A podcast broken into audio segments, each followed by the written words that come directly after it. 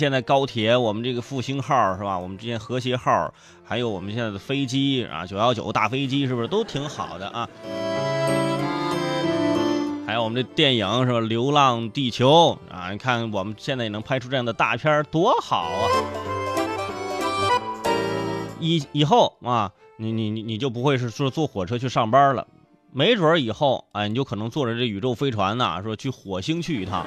啊，这也是一种交通工具。这个呢，不是不是跟你说着玩儿。呃，之前呢，我在节目当中也提到过。你看，人家这个美国呀，有一个公司，呃，这个公司呢说，呃，移民火星，就是把人类啊送上火星，有这么一个计划。当时呢，就是在全球啊，就是发动大家，让大家积极报名。哎，就很多人都报名了，我身边都有朋友报名了啊。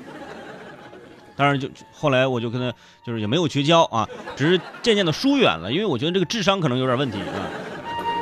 而说到这个移民火星计划，在二月十一号，这个福布斯就报道说，曾计划将人类送上火星的这公司，就 Mars One 公司呢，已经在一月十五号啊就已经宣布破产了。在二零一二年，这个 Mars One 开启了火星移民计划，说原计划是在二零二三年在火星建立一个永久的殖民地。然而，该计划也受到了一些媒体和学者的质疑，认为这很有可能是一场商业骗局，啊，很有可能是一场商业骗局。在目前来看啊，这就是一场商业骗局，是吧？把可能去掉嘛。这个呃，大家看看这个时间点啊，二零二三年，当年是预计是二零二三年就在这个火星建立这个永久殖民地。你看这不没几年了吗？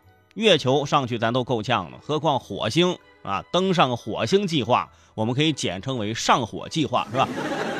这个计划是不是就缺点牛黄解毒丸什么之类的？你就太上火它也不行。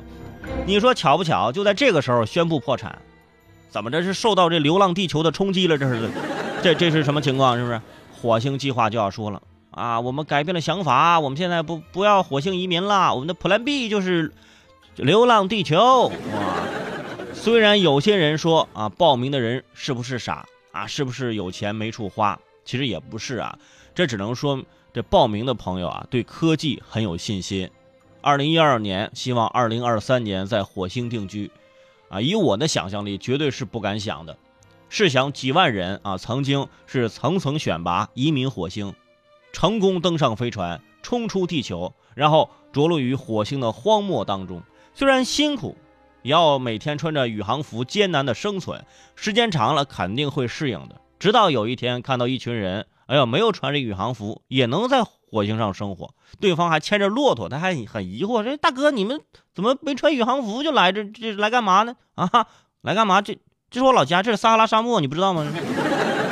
啊，这不是火星啊！